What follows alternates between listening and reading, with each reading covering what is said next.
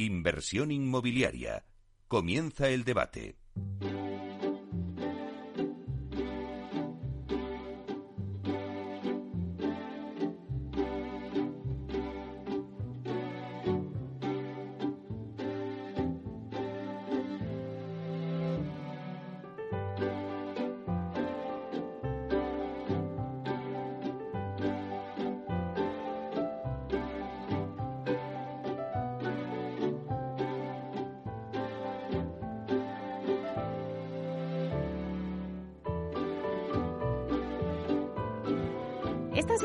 Que escuchamos nos anuncia el tiempo del debate y hoy vamos a hablar de cómo gestionar las ayudas de los fondos europeos a la rehabilitación energética de las viviendas en Madrid.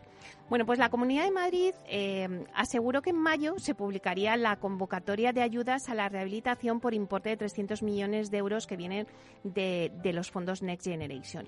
Y hoy en el debate vamos a intentar dar respuesta a muchas de estas cuestiones que seguro que muchos de nuestros oyentes están preguntando.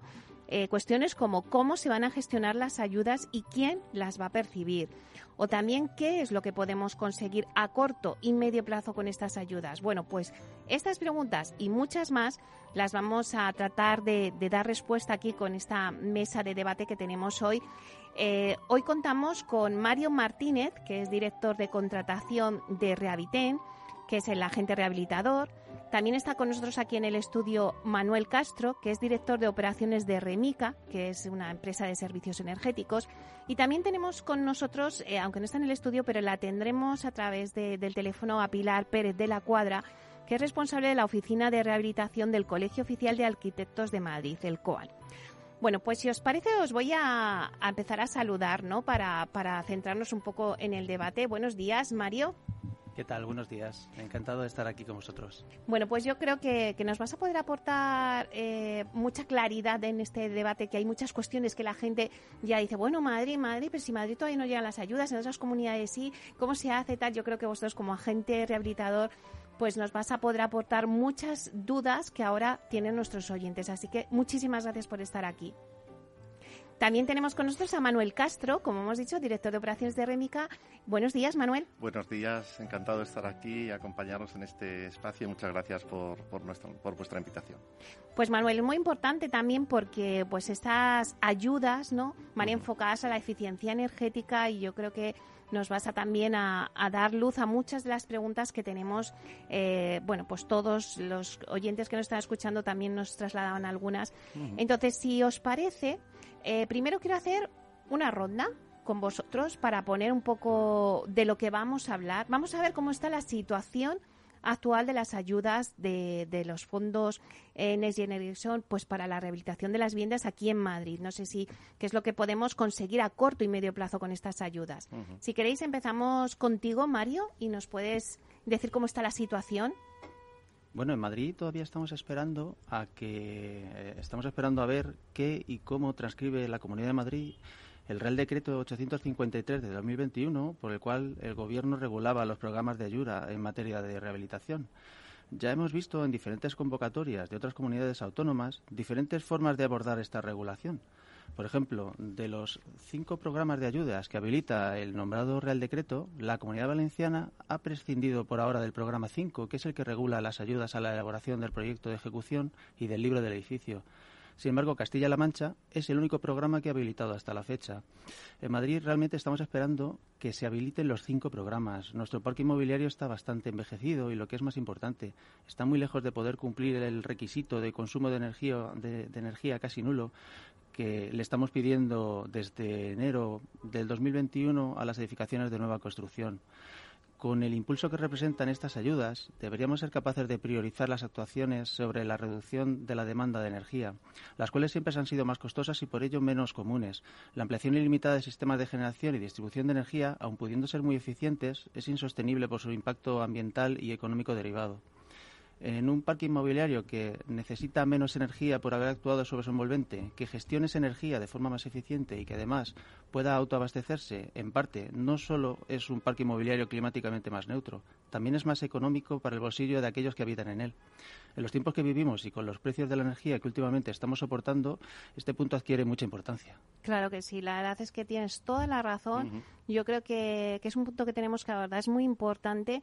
Es una pena que Madrid eh, esté un poco a la cola ¿no? de ya otras comunidades, como nos decía Mario, ya han eh, recibido estas ayudas y, bueno, y en un principio sí que es verdad que la Comunidad de Madrid dijo que sería para, para abril, mm. eh, a, principios de mayo. Bueno, pues ya estamos a día 12 y ahora pues no sé si parece que al final es de mayo, pero creo que es muy importante la reflexión que has hecho, Mario. Eh, Manuel, ¿cómo está la situación? ¿Cuál sería tu reflexión? Sí, a ver, eh, hay un grupo de ayudas importante que esperamos, esperamos como agua de lluvia para obtener eh, pues mejoras en la eficiencia energética, la disminución de la disminución de los combustibles fósiles tan contaminantes y tan importantes en una ciudad como la nuestra. Y lo que sí que estamos, eh, por hacer un poco, eh, digamos, el hilo conductor, la transposición de estos fondos, pues provienen, como sabemos, de fondos europeos y, y se está realizando por cada país esta, esta transposición. En nuestro caso, lo estamos haciendo a través de reales decretos por ejemplo, el, 853 que mencionaba eh, Mario, el 477, el, en fin, hay, varios reales decretos que, están lanzándose y que están trasladando e intentando trasladar esos fondos eh, eh, europeos en nuestro país. Las comunidades autónomas, efectivamente, como comentaba Mario, pues son las encargadas al final de su publicación y lanzamiento. Y concretamente en el 853, que abunda sobre la rehabilitación integral de los edificios, pues efectivamente estamos. Nosotros sí que teníamos noticias de que Castilla-La Mancha ya lo había lanzado y que Extremadura también. Eh, y efectivamente coincido en que la, información que disponemos es que para final de mayo, principios de junio, entendemos que se lanzará aquí en Madrid, que, que insisto, pues ya se ha retrasado en varias ocasiones, ¿no? Yo creo que estas ayudas pueden dar un importante empuje a la mejora de la eficiencia energética de los edificios con inversiones en medidas de ahorro energético, lo que llamamos nosotros en el argot nuestro MAES, medidas de ahorro energético, que afectarán a las instalaciones térmicas, a la incorporación de energías renovables y a la mejora de la envolvente de los edificios.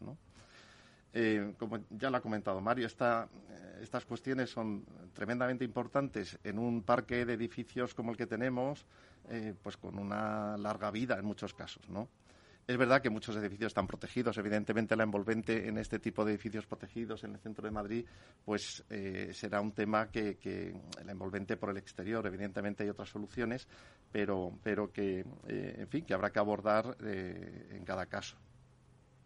Para estas importantes mejoras, con la aportación de subvenciones que pueden llegar a estar por encima del 70% según la información que disponemos de la inversión, será posible obtener unos retornos. Esto es muy importante. Siempre hay que pensar en el retorno de la inversión que hagamos en nuestras instalaciones en nuestros edificios y, por tanto, la economía prima. Entonces, eh, aparte de colaborar en la, mejor medida para, para, para mejorar el medio ambiente, pero evidentemente los retornos de inversión eh, pues tienen que ser lo más cortos posibles y con estas subvenciones podemos hablar de retornos muy interesantes eh, por debajo de cinco años incluso.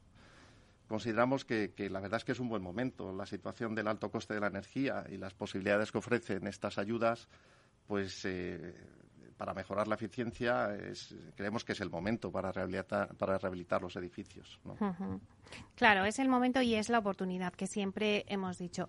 Pues si os parece ahora, eh, también queremos saber la opinión de, Pilar, sobre todo eh, en materia de urbanismo, también me interesa que, nos comente algunas cosas. Entonces vamos a saludar a Pilar Pérez de la Cuadra, que es responsable de la Oficina de Rehabilitación del Colegio Oficial de Arquitectos de Madrid. Vamos a darle la bienvenida. Buenos días, Pilar. Buenos días, Meli. ¿Qué tal todo? Bueno, pues encantada de que participes aquí en nuestro debate, aunque te tengamos a, distancia, a veces las agendas no nos lo permiten, pero sí que te podemos tener para que nos cuentes un poquito eh, qué es lo que van a hacer las oficinas de rehabilitación. ¿Revisarán la parte técnica y la parte de viabilidad económica? Eh, ¿Se obligará a pasar por estas oficinas o se podrá ir directamente al ayuntamiento a realizar toda la tramitación, Pilar? Estamos convencidos que la rehabilitación y especialmente la rehabilitación energética redunda en beneficios claros tanto para el ciudadano que disfruta del edificio como para el, mantenimiento y renovación de la arquitectura para la ciudad y para el planeta, ya que sabemos que efectivamente se reduce considerablemente las emisiones de CO2. También dar un servicio, evidentemente, a los arquitectos que les facilitamos actuaciones en este campo de rehabilitación pero muy especialmente creemos que es la necesidad de hacer sencillo el proceso de rehabilitación al ciudadano a través de una información, unificación en el mismo espacio de todos los trámites que podamos, vamos, el funcionamiento como una ventanilla única. Y para ello, pues, ¿qué vamos a hacer? Eh, pues, evidentemente, dar difusión sobre todas las líneas de, ayudas que se vayan convocando. De esto ya hemos hecho algunas actuaciones y normalmente lo que hacemos es una jornada que se imparte generalmente por personal de la Administración convocante, en el que expone ya las características, requisitos de la ayuda, plazos y además resuelve dudas. Suelen ser presenciales y por streaming y con una colaboración público-privada. Eh, muy claro.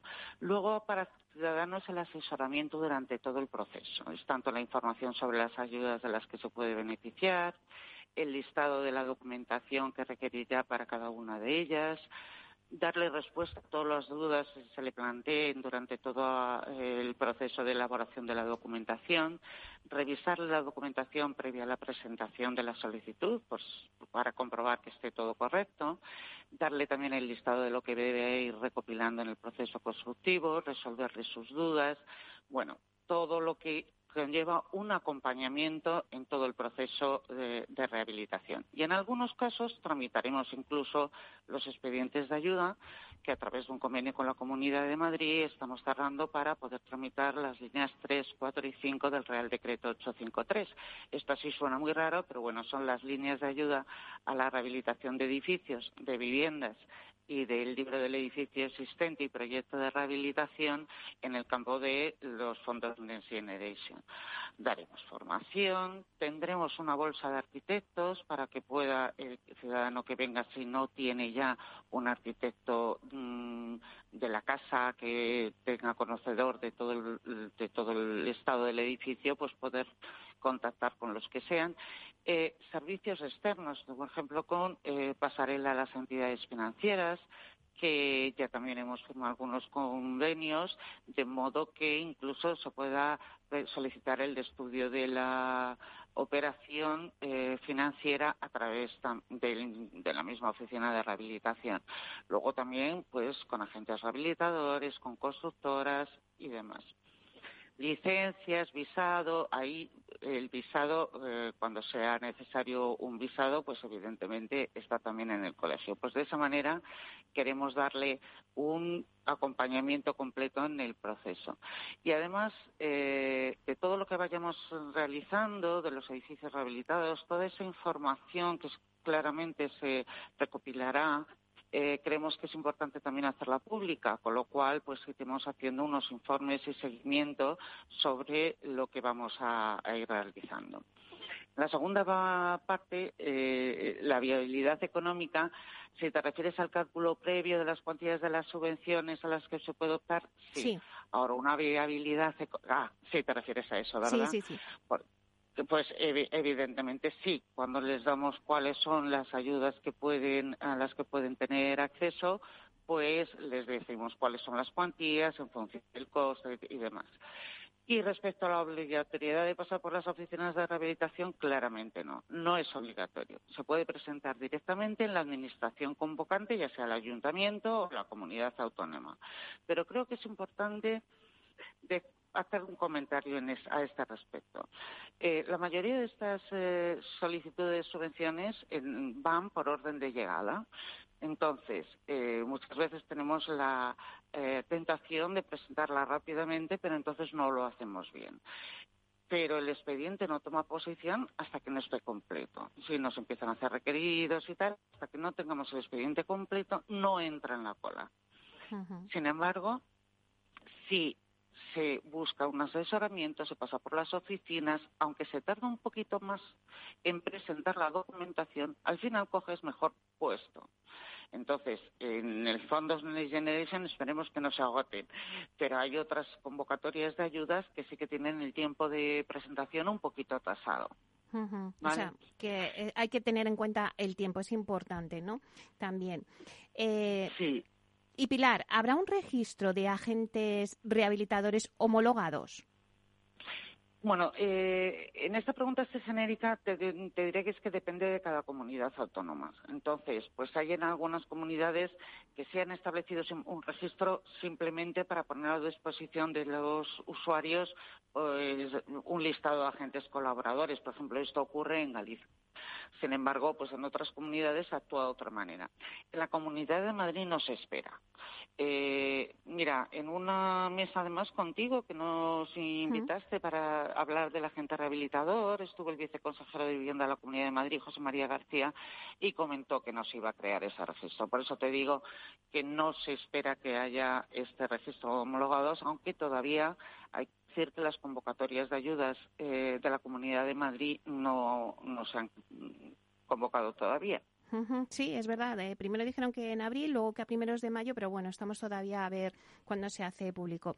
Eh, sí, parece ser que entre dicen que entre finales de este mes esperan tenerlas, así es que esperemos que sea así y pronto empecemos con la actuación. Sí, porque si no Madrid, como siempre, va a la cola, ¿no? Ya hay otras comunidades que sí que las han recibido, pero bueno, esperemos que se agilice todo esto. Y una última cuestión, Pilar, eh, con la nueva aplicación de la Ordenanza Municipal de Tramitación de Licencias Urbanísticas, ¿Cómo se van a considerar las obras de eficiencia energética? Es decir, ¿se van a tramitar por licencia o por declaración responsable?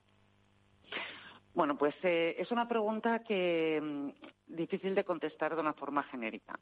¿Se van a tramitar por licencia o por declaración responsable? Yo entiendo que en general la eh, rehabilitación energética se tendrá que eh, tramitar por una declaración responsable, pero esto es una depende del alcance de las obras, de eh, las condiciones del edificio de partida. Pero vamos a ponernos un poquito en contexto. Efectivamente, la Ley del Suelo de la Comunidad de Madrid establece dos únicos títulos habilitantes para la realización de estas obras, la declaración responsable y la licencia. Pero la declaración responsable no es un procedimiento administrativo. El titular se identifica y comunica que va a realizar unas actuaciones a las que tiene derecho y que va a cumplir la normativa, adjuntando toda la documentación correspondiente. Mientras que la licencia, que es un procedimiento administrativo, es previo al inicio de las obras. Eh, eh, esto se está transponiendo a las ordenanzas de tramitación de licencias de los diferentes ayuntamientos. Como tú me hablas de una ordenanza concreta, entiendo que estamos hablando de Madrid, eh, municipio. Entonces, esta ordenanza ha sido aprobada ya en pleno, pero no conocemos el texto completo. Se aprobó el 26 de abril pero todavía no está eh, publicada, con lo cual, pues bueno, esperemos que en menos de un mes, mes y medio, porque después de la, desde la publicación entra en vigor un mes después. Entonces, eh, ya te digo, con esto y con lo que conocemos hasta ahora, sin tener el texto definitivo, evidentemente puede, debe ir por declaración responsable, que además eh, no se puede optar si es obligatorio, si es por declaración responsable a ir por licencia, por tener mayor seguridad o demás, sino que se determina cuáles son las obras que tienen que ir por declaración responsable y las que deben ir por licencia. En resumen, por licencia tiene que ir toda la obra, toda la obra LOE. Es un poco eh, el resto irán por declaración responsable. Muy bien, pues muchísimas gracias Pilar Pérez de la Cuadra, responsable de la Oficina de Rehabilitación del Colegio Oficial de Arquitectos de Madrid, el COAN. Muchísimas gracias por estar aquí y ponernos luz a algunas de las preguntas que tenemos en este debate. Muchas gracias, Pilar. Muchas gracias, Meli. Encantada de saludarte de nuevo. Hasta pronto. Hasta pronto. Bueno, pues eh, acabamos de escuchar lo, que nos ha contado un poquito Pilar. No sé si eh, Mario y también Manuel podemos, eh, bueno, pues argumentar un poco de lo que ha dicho ella antes que te veías sintiendo con la cabeza, Mario. Sí, es que creo que es la semana que viene cuando quieren publicar el texto inicialmente. Si eso es cierto, pues estamos hablando que en cinco semanas debería de coger firmeza. La verdad es que nos vendría muy bien intentar aclarar eh, ciertas dudas para saber que, bueno, pues sobre todo todo el tema de envolvente térmica de los edificios, edificios que no tengan protección, por supuesto, eh, si no modificamos los ritmos de los huecos, etcétera, ver cómo lo van a tratar, si por declaración responsable o por licencia. Hombre, por declaración responsable sería una forma más rápida, ¿no, Manuel? Efectivamente, sí. Y como punta Pilar, parece que que los pasos se dirigen más a la declaración responsable, salvo casos eh, en los que las obras pues requieran de, licencia. Y lógicamente la declaración responsable va, a ser mucho más ágil en la tramitación, sin duda, para poner en marcha todos estos proyectos. Sí que tenía información de que en alguna comunidad sí que hay, en, la comunidad valenciana concretamente, sí, sí hemos detectado que sí que hay alguna eh, algún tipo de registro de, de, las empresas, de los agentes rehabilitadores. ¿eh? Pero no, no en el resto por ahora y, estamos pendientes para, para, la Comunidad de Madrid. Sí, y bueno, en la Comunidad de Madrid, pues según dijo José María eh, cuando vino algún debate, pues no lo tenían contemplado, que es lo que ha confirmado Pilar, ¿no? No sé si hay alguna cosa más de las que de lo que haya comentado Pilar que queráis comentar, Mario. Bueno, eh, al hilo de lo que ha dicho eh, mi compañero, sí que es cierto que la comunidad valenciana ha, creado ese registro y, y lo ha hecho para distinguir entre los dos modelos de gestión que ha generado este Real Decreto, el 853. Eh, este Real Decreto hablaba sobre el agente rehabilitador y el gestor de, de, la rehabilitación. Y parece que ellos sí que incidían o diferenciaban entre aquellos que no solamente hacían toda la parte técnica inicial, presupuestos, etcétera, sino que también se ponían a ejecutar la obra y a cerrar el expediente. Es decir, aquel que luego no ejecutaba la obra lo denominaban gestor. Y sin embargo, aquel que hace todo el ciclo completo, que es lo que en un principio la Comunidad de Madrid está pidiendo realmente que hagamos, que es decir, que hagamos todo el ciclo completo, que acompañemos en ese proceso a las comunidades hasta cerrar el expediente y comprobar que los trabajos ejecutados coinciden con lo que en un principio se había estudiado y presupuestado, eh, lo denominan agente. Manuel, ¿no estás de acuerdo? Sí, sí, sí, por supuesto. Eh, no, quería abundar también en algún comentario que ha hecho Pilar al principio de su intervención relacionado con la difusión. El Colegio de Arquitectos de Madrid, que ya representa, pues, eh, pues ya ha transmitido eh, esa iniciativa eh, que, parece que es eh, muy idónea de transmitir a todo el a todos los propietarios, propietarios de edificios, de comunidades, comunidades de vecinos, etcétera, agentes que intervengan en, todo el proceso de, la ejecución de, este tipo de obras, pues el conocimiento máximo y la difusión. Y quizás he hecho en falta pues que haya una eh, un liderazgo mm, de las autoridades o de los agentes públicos en este tipo de, iniciativas. Yo creo que sería muy útil tener más información por parte de todos los a, los que tienen que llegar estas, estas ayudas y estas posibilidades de, de mejora de sus edificios. Pues nada, lo dejamos aquí y en breve volvemos.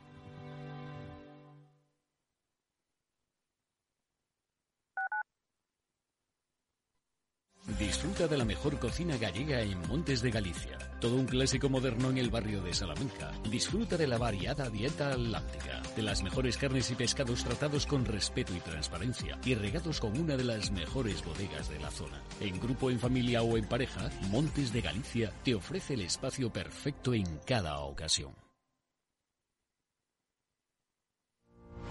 Los jueves de 3 a 3 y media en Capital Radio, Gestión del Talento, el escaparate de la formación para el empleo. Expertos formadores, agentes sociales y representantes de la Administración se dan cita en este espacio para impulsar el valor de la formación y el talento. Un espacio de Fundae, la Fundación Estatal de Formación para el Empleo, dirigido por José Joaquín Flechoso.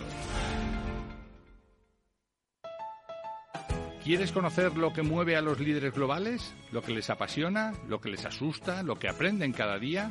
Te los traemos cada semana a Capital Radio. Soy Raúl Castro y todos los jueves a las 10 de la noche puedes escucharnos en Líderes Globales, aquí en Capital Radio.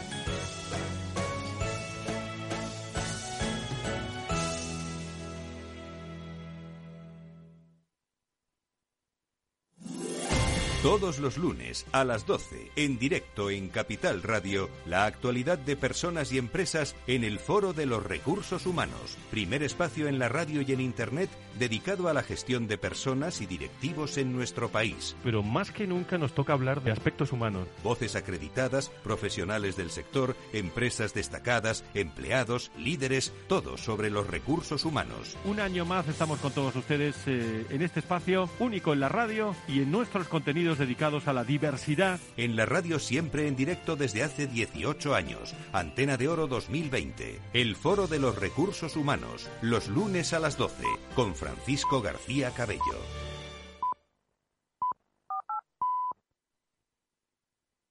Más es obtener siempre la mayor rentabilidad posible para nuestros clientes. Mucho más es combinar esa mayor rentabilidad con un retorno social para mejorar la vida de las personas. En Renta 4 Banco queremos ofrecerte mucho más. Por eso evolucionamos, para que no tengas que elegir. Más rentable, más sostenible. Renta 4 Banco. ¿Quieres más?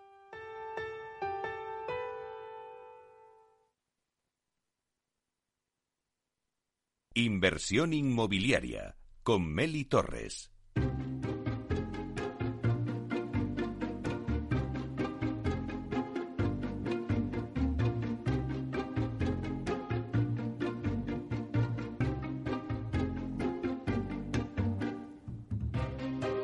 Bueno, pues seguimos con el debate que tenemos hoy, un debate muy interesante porque estamos hablando de cómo gestionar las ayudas de los fondos europeos a la rehabilitación energética de las viviendas en Madrid.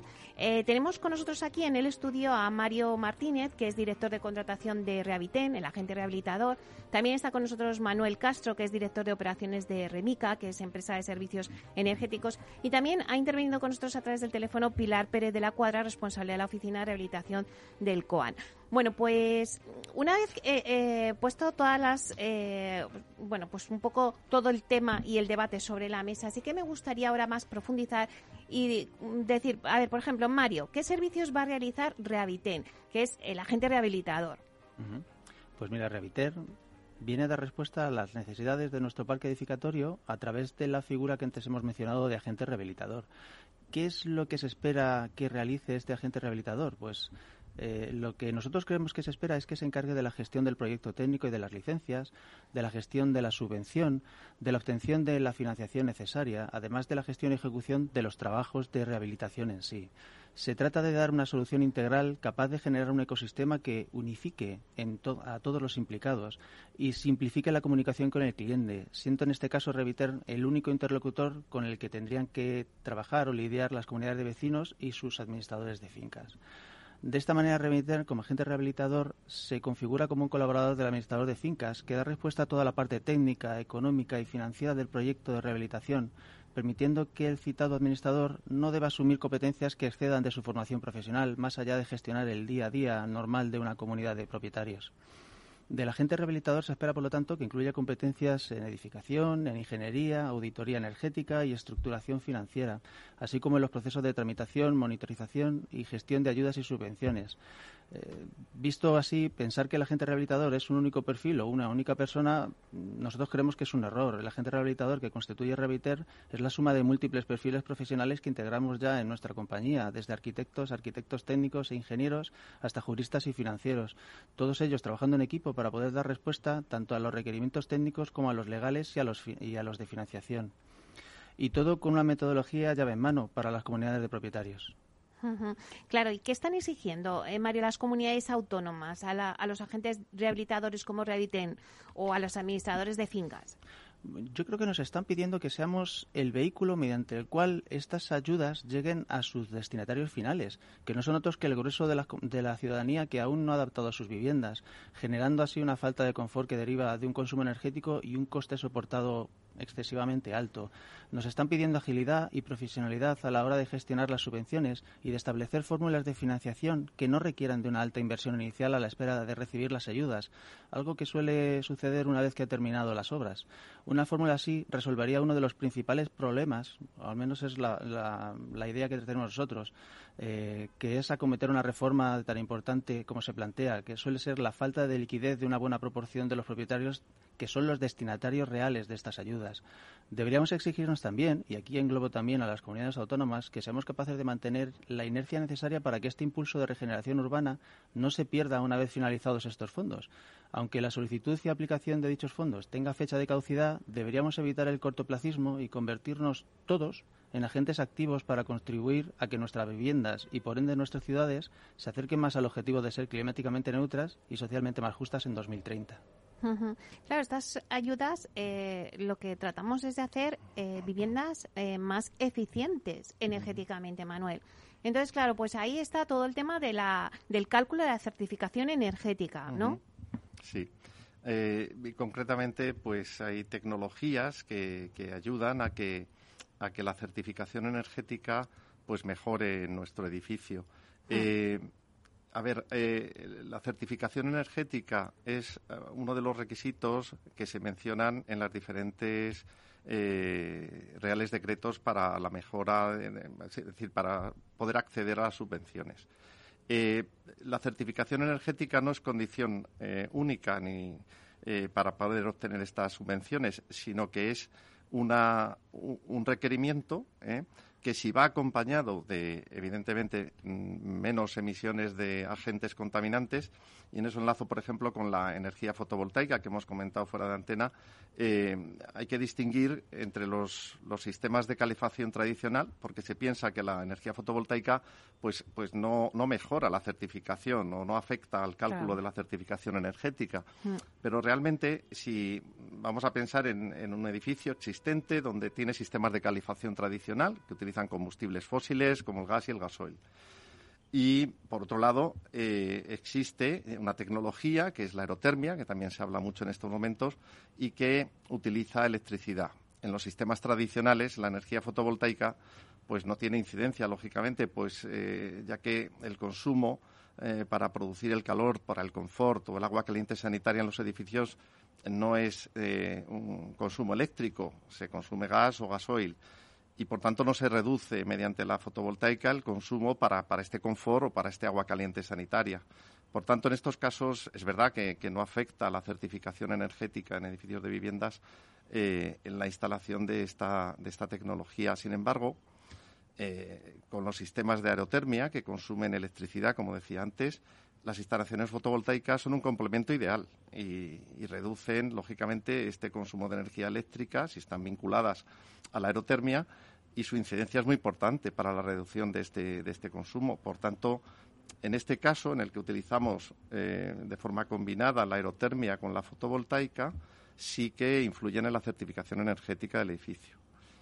Es, importante destacar eh, que en, pues los últimos años, últimos cinco años, yo lo he vivido personalmente en mi desarrollo profesional, pues eh, de encontrar eh, uno de cada diez proyectos, de cada diez proyectos de nueva ejecución mediante calderas tradicionales y radiadores al día de hoy, en el que el 90% de los nuevos proyectos, de los nuevos edificios, están diseñados con una producción central de calor y refrigeración y agua caliente sanitaria con sistemas de aerotermia.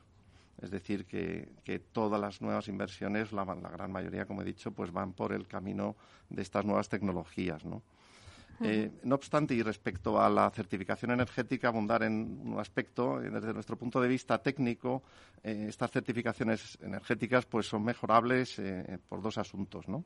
En primer lugar, porque no tienen en cuenta los cambios tecnológicos ni las medidas de ahorros. en una foto que se lanza en un momento y, claro, la evolución de las tecnologías es muy rápida y medidas de ahorro como por ejemplo la individualización que, reduce consumos del entorno del 25% en, en, una instalación o la gestión energética que nosotros aportamos como empresa líder en el sector y pionera en este campo y que llega a reducir, a, puede producir ahorros de al menos el 20%, eh, pues no se tienen en cuenta. En segundo lugar, eh, pues porque es un simulador hmm. y, las certificaciones energéticas entendemos que una vez que el edificio existe y tiene sus características, las que sean, pues, pues lo que hay que hacer es la medición real, ¿no? Eh, en definitiva, creemos que es mejor medir la realidad que simularla, ¿no? Este es un poco el, el por qué pensamos que es muy mejorable todavía el, las certificaciones energéticas tal cual están concebidas hoy día, ¿no? Bueno, y muy interesante lo que nos has contado, que al final el 90% de, los proyectos, de los proyectos son con aerotermia y, esa disyuntiva entre la fotovoltaica y aerotermia. Me refería a los proyectos de nueva ejecución, los nuevos diseños. es decir, la tendencia claramente está encaminada en este sentido. Los de obra nueva. Eh, Mario, ¿y conocen los administradores de, fincas este tipo de ayudas? Pues con la gran mayoría con lo que estamos tratando hasta la fecha sobre estas ayudas, sí son conocedores de las mismas. Eh, los colegios de administradores de fincas están realizando diferentes sesiones de formación al respecto y la verdad es que lo están haciendo con bastante acogida. Eh, son ellos los primeros que se ponen en contacto con nosotros la mayoría de las veces, dado el carácter eminentemente técnico que tienen las actuaciones de rehabilitación y la elaboración de los estudios y la documentación necesaria, eh, sí que es cierto que nos llaman para que vayamos a complementar o apoyar al administrador de fincas en su labor diaria. Em, y que y, bueno y, de propietarios porque te he dicho de comunidades eh, de administraciones de fincas pero y los propietarios los propietarios también conocen estas ayudas mm, no aquí nos encontramos el caso contrario. Eh, nos hemos dado cuenta que la gran mayoría del público objetivo para el que realmente están destinadas estas ayudas que son los propietarios eh, desconocen las ayudas y desconocen el alcance de las mismas y no lo pueden repercutir. Es por ello que, intentando hacer una labor de difusión de las mismas, hemos implantado en nuestra página web una calculadora mediante la cual eh, puedes hacer un simulacro de forma muy sencillita de lo que supondría realizar una actuación de rehabilitación y el alcance del importe de la subvención al que podrías optar. Qué eh, bueno. Básicamente al final se trata de poner o, un número de ahorro o un gráfico muy sencillo para que puedas ver qué coste aproximado podrías tener, cuál es el alcance de la subvención al que podrías llegar, qué ahorro del IRPF podrías optar durante los tres primeros años y, también hemos querido hacer un pequeño esfuerzo y hacer como un número del ahorro energético que consigues una vez haber incidido en, lo que es la envolvente y en las actuaciones térmicas. Em, también estamos intentando, hemos abierto oficinas para la información a la rehabilitación a pie de calle, en las cuales no solamente informamos sobre las subvenciones, también mostramos materiales y sistemas de ejecución como alternativas de elección. Todo ello coordinado con nuestro departamento técnico. Nuestra intención es que el acompañamiento a las comunidades de propietarios en este tema sea plenamente integral. Claro, porque Mario, en este simulador que nos estabas hablando, no sé si habéis, tenéis algún ejemplo tipo de decir, pues mira, si se hace la rehabilitación, eh, eh, se puede ahorrar energéticamente, tal. No sé si nos puedes dar como un ejemplo. La calculadora hemos intentado simplificarla lo más posible para que sea entendible por el mayor eh, volumen de público posible. Eh, hemos distinguido entre edificios entre medianerías, entre otros edificios, edificios de esquina, edificios exentos. Eh, hacemos preguntas muy sencillas como ¿qué es lo que quieres hacer? Pues quiero eh, envolver mi edificio, con lo cual te doy dos opciones, aunque se puede hacer de varias maneras, pero te doy dos opciones. Una es colocar un sistema SATE te explico en el lateral lo que es el sistema SATE o, mm, bueno, pues eh, intentando darle un plus de, calidad a la estética, pasar a lo mejor a un sistema de fachada ventilada. Te pregunto también si quieres aislar la cubierta o no, etcétera. Una serie de preguntas muy sencillitas que es solamente ir dándole al clic y de esta manera eh, el programa, según el número de vecinos, las alturas del edificio, la zona, etcétera, te, te da un, un importe aproximado eh, de lo que costaría hacer una rehabilitación energética en ese edificio. También es cierto que, eh, dependiendo de la edad del edificio y de las características del mismo, hemos eh, sacado unos rendimientos energéticos que hemos cogido de la página del Colegio de Aparejadores, en la cual nos dice qué consumos, según la calificación del edificio, se, se, esperan energéticamente cada año habiendo incidido eh, en la envolvente térmica o en los sistemas de producción de calor, nos dice, una vez hecho las obras, qué consumos tendrías después. De esta manera, es, eh, la verdad es que es, un, es bastante gráfico, es bastante sencillito y realmente nos hemos dado cuenta que en las posteriores visitas que ya hacemos en las comunidades que se ponen en contacto con nosotros para poder de primeras estudiar la posibilidad de hacerlo, el gráfico es lo que mejor entienden de primeras. Es más útil, ¿no?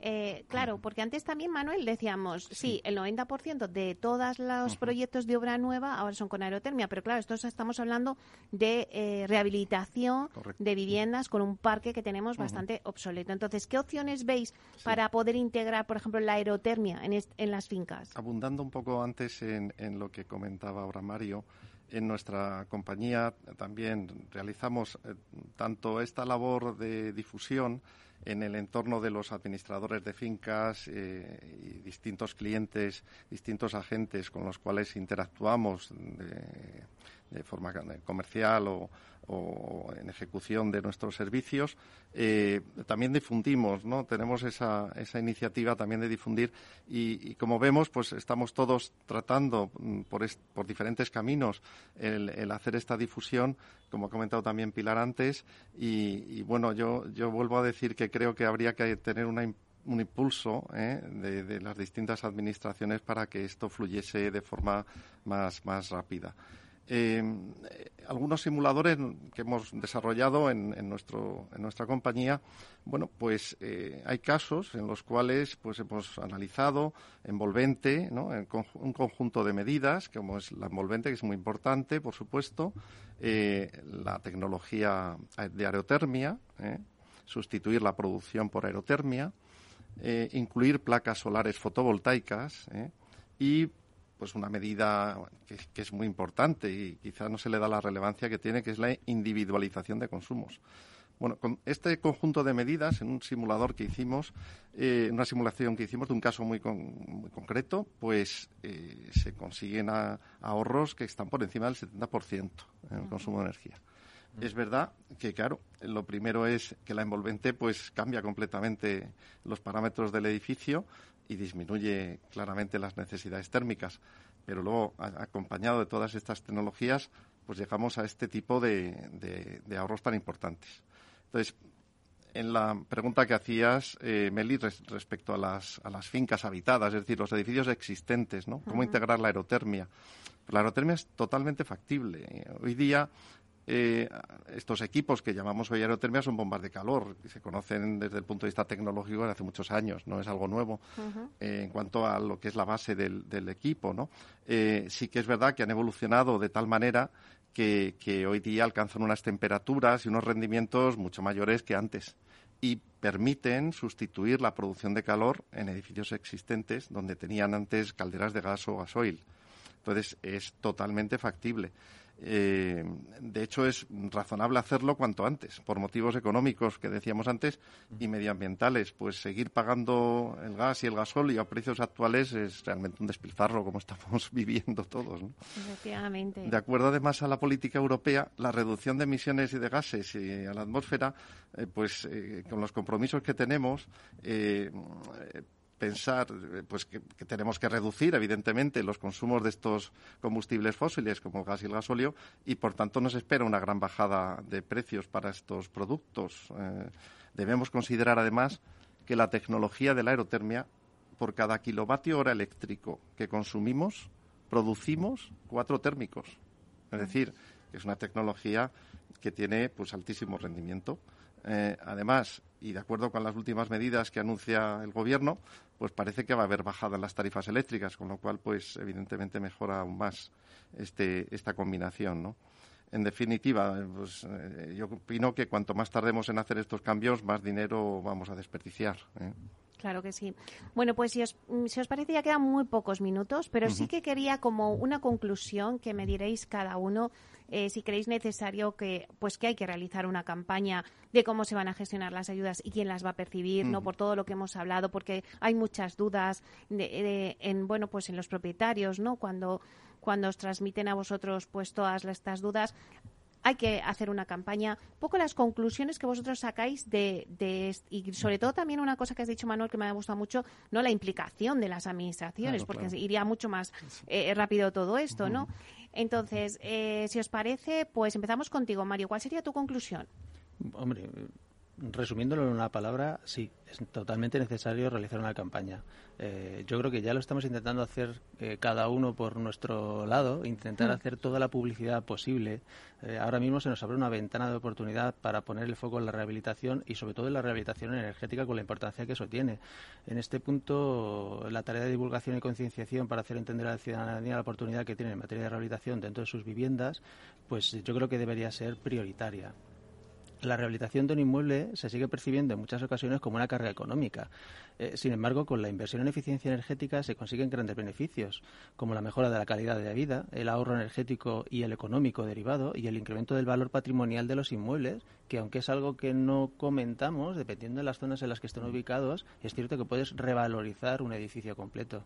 En este sentido es necesaria una mayor concienciación ciudadana y, sobre todo, eh, la importancia y beneficio a medio plazo de la, de la eficiencia energética que nos puede dar. Claro, porque siempre nos centramos más en, ese ahorro no económico, como decías antes, Manuel, un ahorro del 70% en, un, en un edificio eficiente energéticamente. Pero también es importante ver eh, la revalorización de ese inmueble, ¿no? Que, es verdad que mm, en algún debate lo hemos comentado, que cuando tienes un coche haces una revisión de, de, tu coche, ¿no? Normalmente lo tienes como como asimilado culturalmente. Pero claro, del edificio, pues es como que el edificio no tienes que revisarlo, ¿no? Mm. El edificio está ahí siempre y, se va a mantener siempre, ¿no? No tenemos esa cultura de, de ese mantenimiento en cuanto al edificio. ¿Cuáles serían tus conclusiones, Manuel? Sí, bueno, a, apuntar en esto de la revalorización, yo creo que es un tema muy importante porque efectivamente eh, es un parámetro que no introducimos en, la, en las fórmulas para calcular eh, eh, y es un parámetro económico. Eh, es decir, hay que ver cuánto, digamos, qué, valor tiene en el mercado inmobiliario ese edificio previo a la rehabilitación y posterior a la rehabilitación. Y quizás un parámetro que, no es despreciable y que se debería tener en cuenta en la ecuación. evidentemente, yo creo que es necesario que la información llegue a los propietarios de los edificios. Es vital que propietarios, administradores de fincas, comunidades, que con el apoyo de empresas especializadas, pues puedan conocer las posibilidades de empresas especializadas, como acabamos de hablar, que estamos tomando nuestras iniciativas y, por supuesto, insistiendo una vez más en que, en que las administraciones también empujen, ¿no? lógicamente. Eh, y que les permitan conocer esas posibilidades que, se ofrecen por medio de las ayudas eh, y poder prever eh, qué mejoras podrían conseguir en ahorros de consumo energético, de confort y de la revalorización que decíamos antes, ¿no? Entonces, ese, ese tema es fundamental. Este impulso lo tenemos que dar entre todos y esperamos que, nuestras administraciones también nos apoyen para conseguir esto, ¿no? Lo que sí que veo que también, eh, pues decís todos, es una oportunidad, ¿no? Una oportunidad de poder eh, subirse a este carro con esta llegada de, de, las ayudas de los fondos y rehabilitar el parque inmobiliario que tenemos en España, que es muy obsoleto. Eh, pero claro, al final yo veo que pues oficinas de, o agentes rehabilitadores como vosotros en Rehabiliten, oficinas como vosotros también especializados en servicios energéticos, como nos ha contado antes Pilar, ¿no? Con la oficina de rehabilitación del COAN como que ya ellos pues que están a punto, pero falta el que, por ejemplo, aquí en Madrid pues se haya hecho pública eh, y se pueda ya acceder a ello, ¿no? Ese retraso, pues al final, si existe la oportunidad y ya están los, el dinero y ya están las ayudas, pues igual que otras comunidades ya lo han gestionado y ya están ahí, como el caso que habéis contado, de la comunidad valenciana, de Extremadura, pues bueno, yo creo que, que que la Comunidad de Madrid, que siempre ha estado a favor y diciendo, venga, pues vamos a hacerlo ya para primavera y tal, pues como que se está adelantando un poco y aquí también pues, pues el reloj va en contra, ¿no? Sin duda, eh, hay una cuestión y es que estamos observando, eh, no solo en el ámbito residencial, sino en otros ámbitos como en el sector hotelero, residencias de ancianos, etcétera, que están a la expectativa un poco de cuándo se lanzan estas subvenciones para poner en marcha los proyectos. Eh, y evidentemente eso está haciendo, digamos, un estancamiento de esa demanda eh, que se está acumulando y, realmente no es bueno para que fluya, para que fluyan estos fondos. Eh, yo creo que se debería dar toda la agilidad posible, lanzarlas de forma inmediata y que se pusieran en marcha todos estos proyectos que van a redundar en una mejora clara para todos nosotros en, el futuro. ¿Alguna conclusión más, Mario? Sí, yo creo que al menos es importante mm, ver que la parte del sector privado y tanto los administradores como los presidentes de comunidades ya se están preparando, es decir, ya, ya estamos trabajando en ello, eh, aunque la salida de las ayudas por parte de la Comunidad de Madrid se esté dilatando en el tiempo, al menos sí que estamos avanzando muchísimo trabajo de ver qué, qué hay que hacer, qué se puede hacer. Eh, bueno, es importante que nos, nos den ya por fin las reglas del juego para saber cómo debemos de presentar todas estas solicitudes, pero sí que es cierto que se ve y cada vez más mucho movimiento en calle preparándonos para que una vez que salgan, bueno, pues que intentar que todo esto sea un éxito, que es, vamos, es lo mínimo que se espera del sector privado. Bueno, pues la verdad es que cuando salga vais a tener muchísimo trabajo. y espero que vengáis aquí y nos lo vayáis contando. Muchísimas gracias, Mario Martínez, director de contratación de Rehabiten, agente rehabilitador. Muchísimas gracias, Mario. Muchísimas gracias a vosotros. Gracias también a Manuel Castro, director de operaciones de Remica, eh, que es una empresa de servicios energéticos. Un placer, Manuel. Muchísimas gracias, ha sido un placer también para mí. Bueno, pues a ustedes, señores y señoras que nos escuchan al otro lado de las ondas, gracias por estar ahí y compartir este espacio con nosotros. Gracias también de parte del equipo que hace posible este espacio, de Félix Franco en la realización técnica y de quien les habla, Meli Torres. Les esperamos mañana viernes de 12 a 1 con debates especializados también aquí en inversión inmobiliaria. Hasta entonces, que sean felices.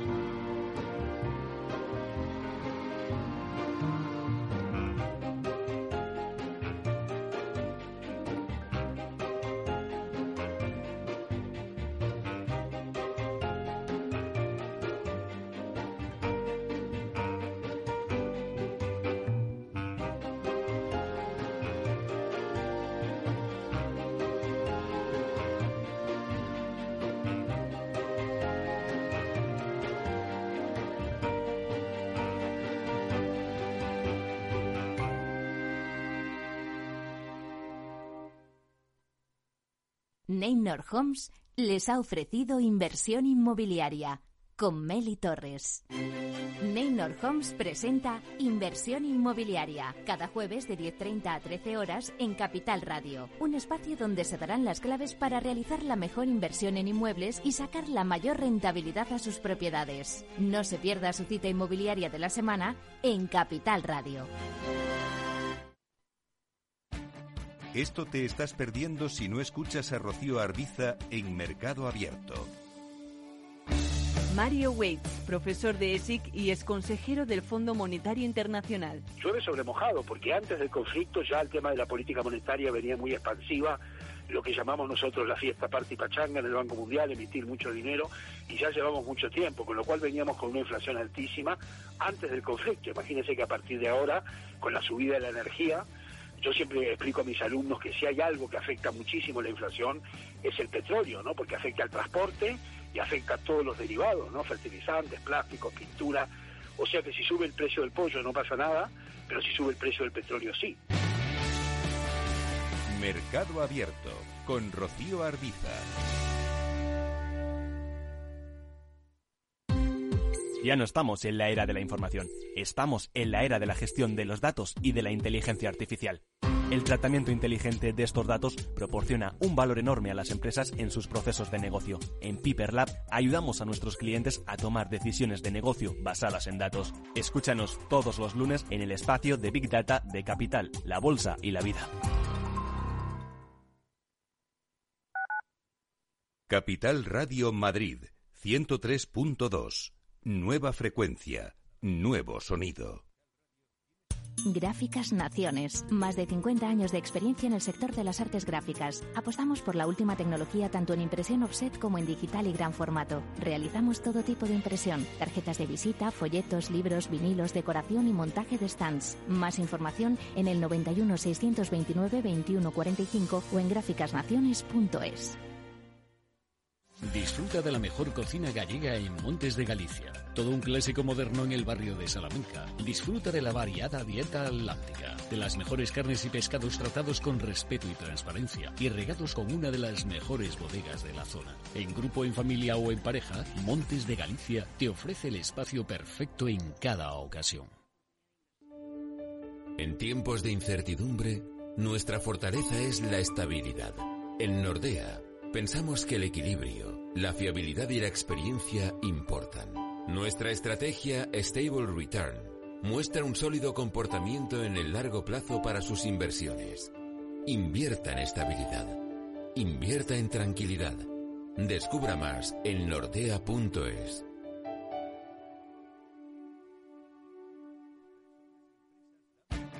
Esto te estás perdiendo si no escuchas a Rocío Arbiza en Mercado Abierto. Margarita Rivas, broker y escritora. Un mundo tan fascinante y tan de psicología como son los mercados. En definitiva, los mercados no es más que psicología de masas, son, son emociones de las personas y cómo las personas interpretan los datos económicos que influyen cada día en, en la economía. Mercado Abierto con Rocío Arbiza. Capital Radio, Madrid, ahora en el 103.2.